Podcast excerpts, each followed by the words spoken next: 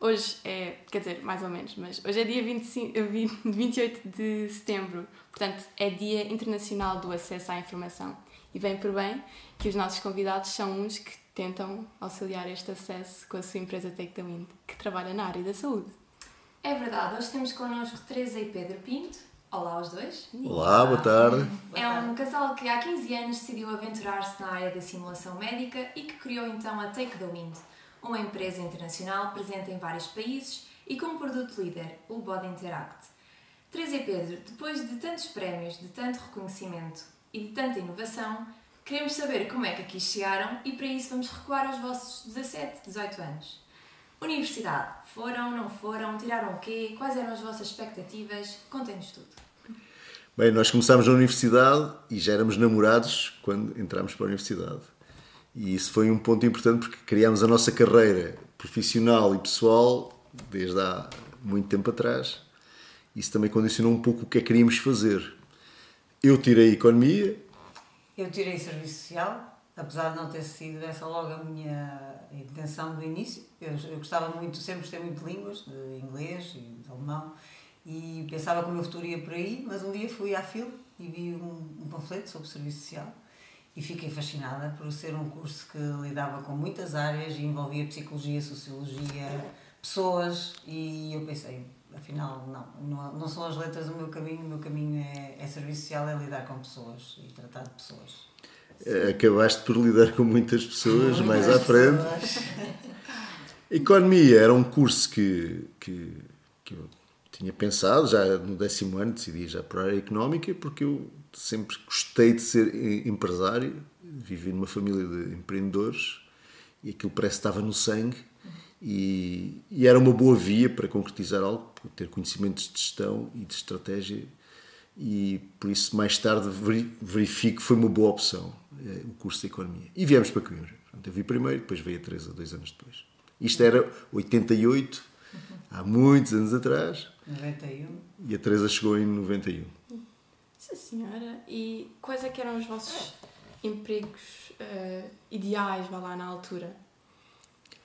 Na altura, nós tínhamos a percepção que não era difícil encontrar um emprego. E nós, pá, anos 80, o mais importante era começar a trabalhar. Não éramos muito esquisitos.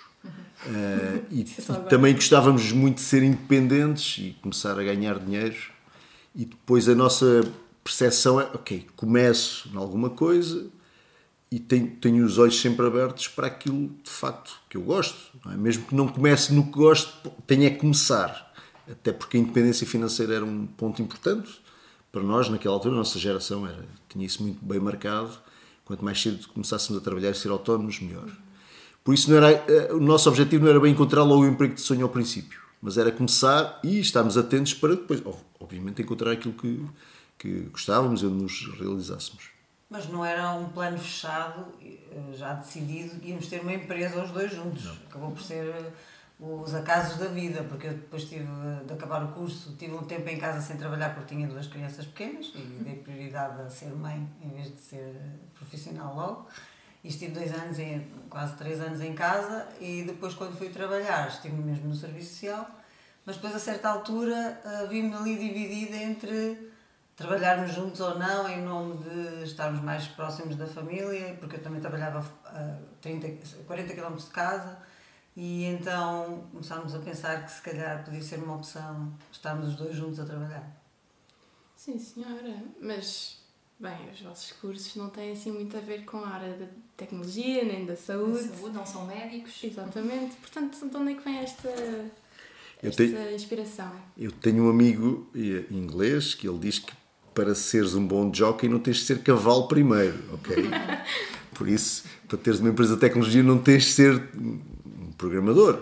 Obviamente tens de conhecer muito bem o mercado da tecnologia, tens que uh, orquestrar muito bem uma equipa com talentos diversos e, sobretudo, tens que conhecer o mercado e ter uma estratégia para o teu produto e para o teu mercado. Isso é o mais importante de tudo, não só numa empresa de tecnologia, em qualquer empresa. Portanto, quem tiver skills para ter uma estratégia e depois ter capacidade de executar e criar uma equipa que a ajude a executar, é assim que as empresas crescem, porque uh, Não é necessariamente. O importante não é necessariamente conhecer em detalhe especializado cada componente da, da empresa, porque isso contrata as pessoas boas para fazer isso, melhores que tu. Uhum. Mas é importante sim é seres o maestro da orquestra, consegue afinar muito bem a orquestra e ser um som bonito. É saber para onde se quer.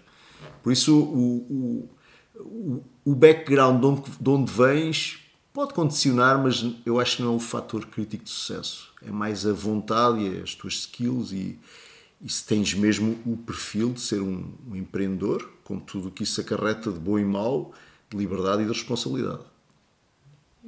Sim, eu depois do, do, da licenciatura em Serviço Social acabei por fazer um mestrado em Psicologia, que também não tem nada a ver nem com tecnologia, nem com saúde, mas também acabou por ser uma ferramenta muito importante quando se tem uma empresa de 46 pessoas para gerir, cada um com o seu mundo, áreas diferentes, com a sua própria psicologia e acabei por encontrar às vezes respostas para o dia a dia da gestão da empresa, não sendo nem médica nem programadora, mas vindas dessa formação em psicologia e desse, desse conhecimento de como é que funciona realmente a pessoa humana, que faça o que ela fizer, acaba por, por ter, terem as mesmas necessidades e, e isso é fundamental para quem está na gestão de, de pessoas e de equipas. E, portanto, acabou por, por ser uma feliz coincidência.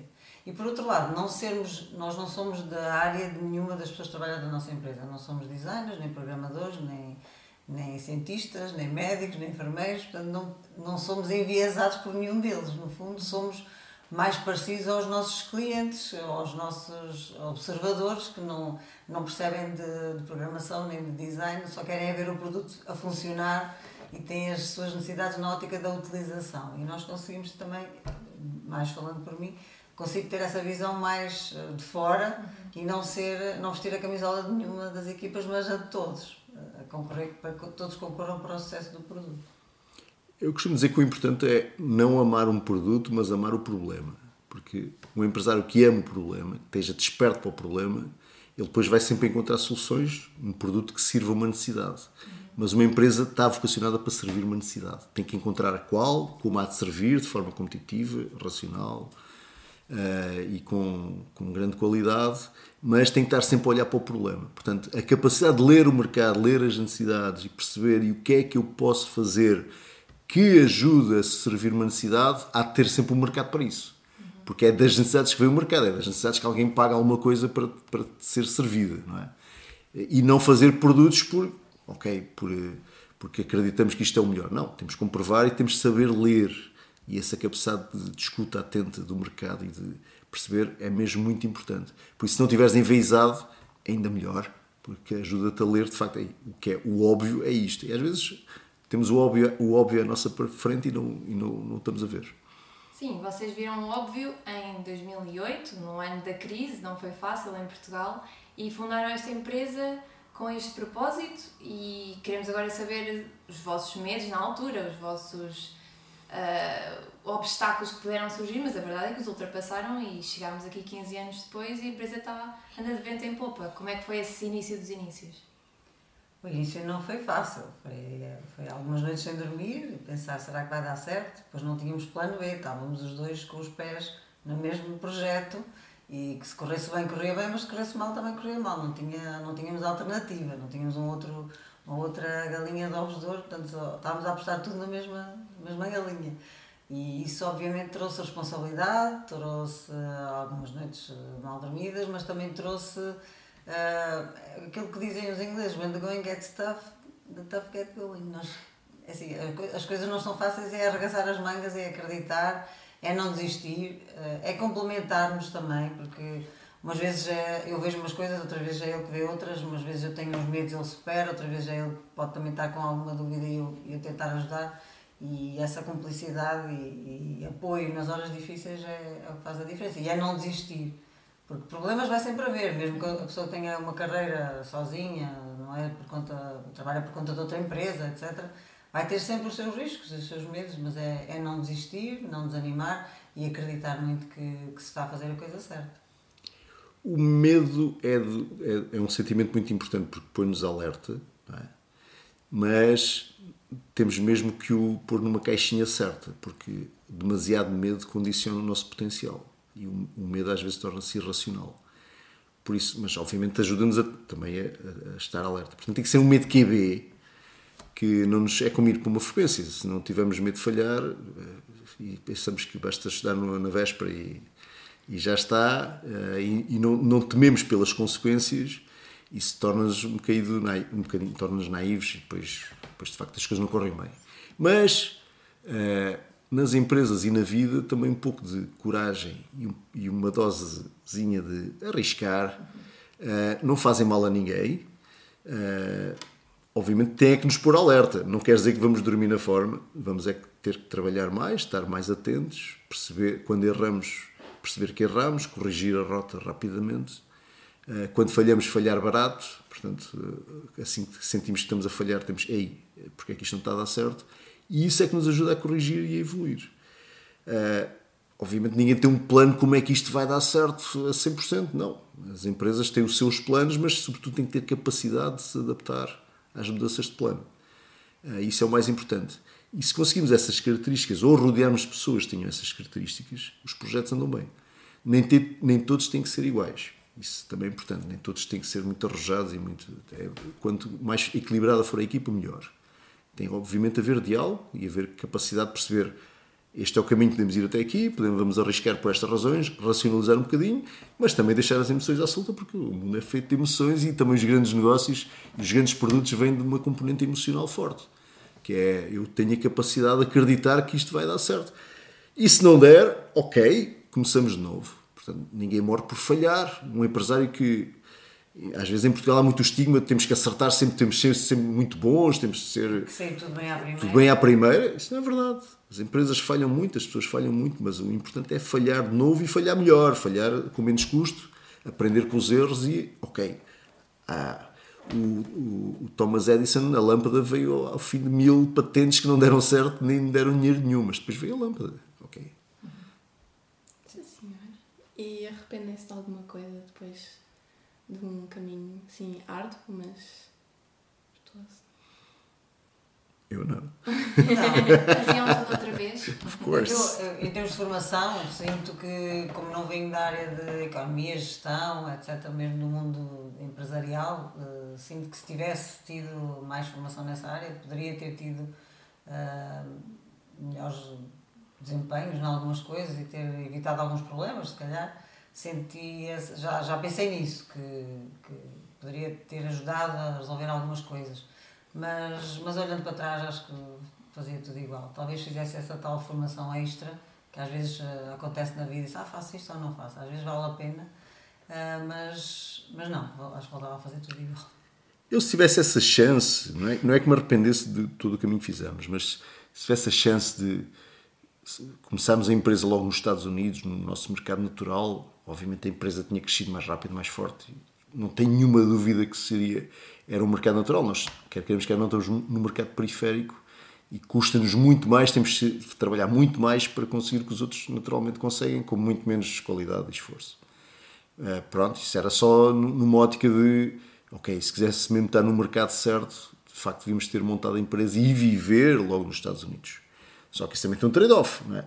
Aliás, nós começámos esta empresa já, já tínhamos três filhos e por isso já tínhamos umas âncoras que nos punham em Portugal e também tivemos de ter em conta isso, ok, conseguimos levar a empresa para a frente a partir de Portugal, criar uma empresa logo global desde o dia 1, a pensar global, com todos os riscos e trabalho que isso encerra, mas também porque queríamos viver em Portugal.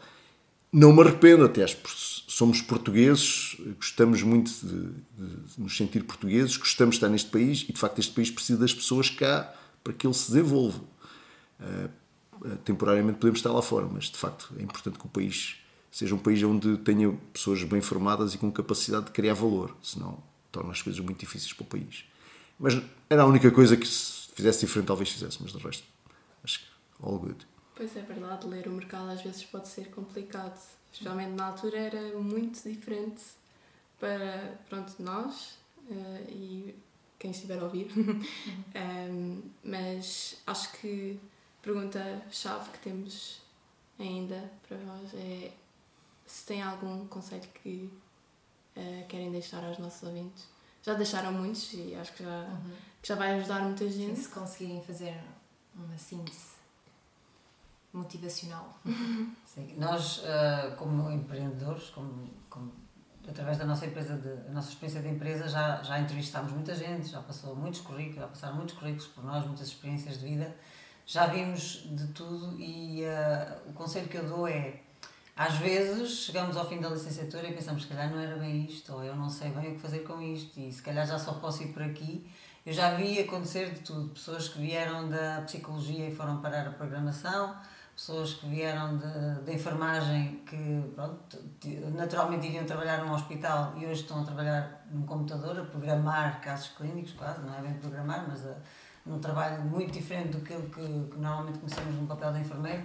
Uh, e por isso o que é que vale a pena? É, é apostar nas suas soft skills, nas suas capacidades de entender, comunicar, ouvir, falar quando, com, com cuidado, uh, o respeito também pelo, pela diferença e são depois essas, essas características muito pessoais que a universidade não as dá, mas são trabalhadas durante a universidade que depois podem fazer a diferença no emprego que depois um dia a pessoa vai ter.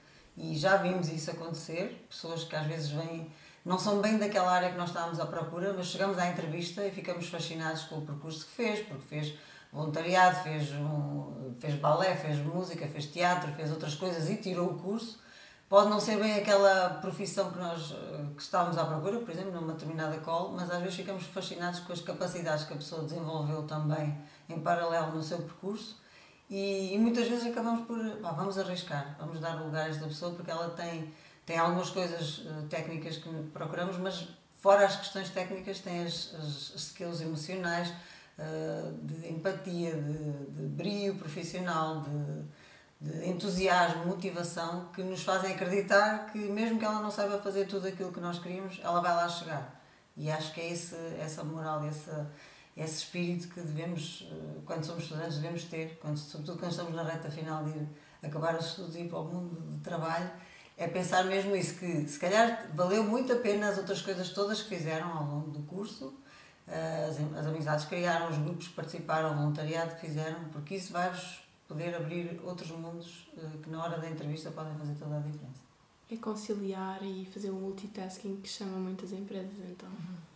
Sim, é, é ter capacidade de, além da sua profissão de estudante, obviamente, eh, quando me aparece um currículo, uma pessoa que tem uma média de 12, ou 10, ou 11 de um curso, mas vais espreitar e não fez mais nada, não, não, não investiu o tempo de estudante noutras skills, noutras profissões, noutros trabalhos, artes, eh, o que fosse, ficas assim um bocadinho assim, então andou, dedicou a vida, parece que dedicou a vida a ser estudante, mas na prática depois não, não vingou muito em termos de performance, ficas assim um bocadinho na dúvida.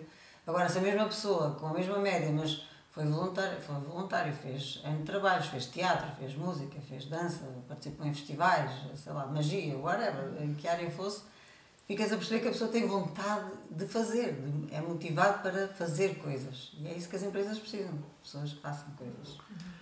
Das coisas que mais uh, impressão me faz é ver potencial desperdiçado. E de facto vejo na vida muitas pessoas com um potencial brutal, mas que por muitas razões não o concretizam. E muitas delas culpam sempre os outros, culpam o sistema. Ah, se eu tivesse mais dinheiro, se os meus pais fossem ricos, ou se tivessem dado um curso, ou tivesse estudado nos Estados Unidos ou na Inglaterra. É sempre o se, se, se, se. E o que importa não é a quantidade de talento que tu tens, porque isso varia e a natureza aí foi eh, pródiga e distribuiu umas coisas para uns e outras coisas para outros. Mas é o que tu fazes com aquilo que te foi dado. Isso, com o que te foi dado, e se tu descobres claramente aquilo que tu fazes a diferença, e há sempre uma coisa que tu fazes a diferença, há sempre. Podes é estar na perspectiva errada.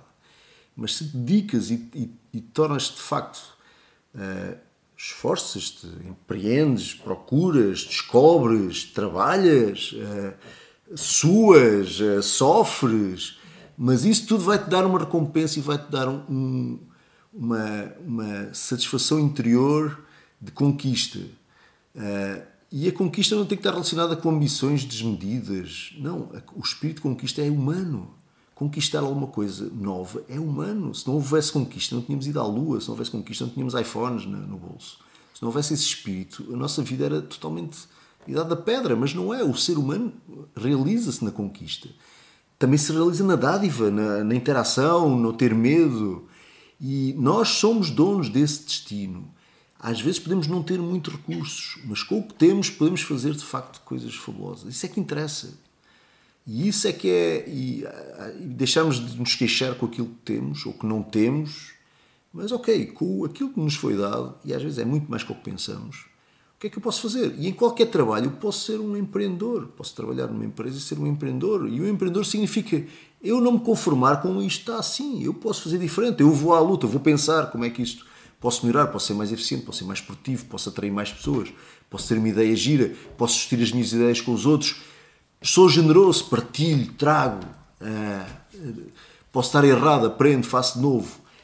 E muitas vezes, vezes jo vejo jovens são velhos, já, já, não, já perderam esta vontade, estão totalmente uh, aniquilados. E é isso que de facto que uh, espero que pessoas como vocês e como, como pessoas que, que, que, o vosso curso tem conhecido muitas e gosto muito da vossa geração porque são cheias de vontade e, e já passaram por muitas dificuldades que vos, vos, tornou muito mais sensível a certos aspectos. Não percam a vontade, não percam o desejo de mudar e a alegria de experimentar coisas novas, a alegria de fazer. E se falhar, ok, vamos fazer de novo, vamos aprender e falhar melhor para um dia há de ser uma coisa certa, de certeza. Quem, quem semeia, colhe sempre. Temos é que semear. Bem, Queremos então agradecer-vos pelo vosso testemunho. Uh, obrigada por nos darem a ler uma página da história da vossa vida. Uh, temos, que, temos a certeza que têm o potencial para ajudar muitos. Uh, Já viste? Adeus. Olha lá onde eles chegaram. Obrigada. Muito obrigado e parabéns pelo programa.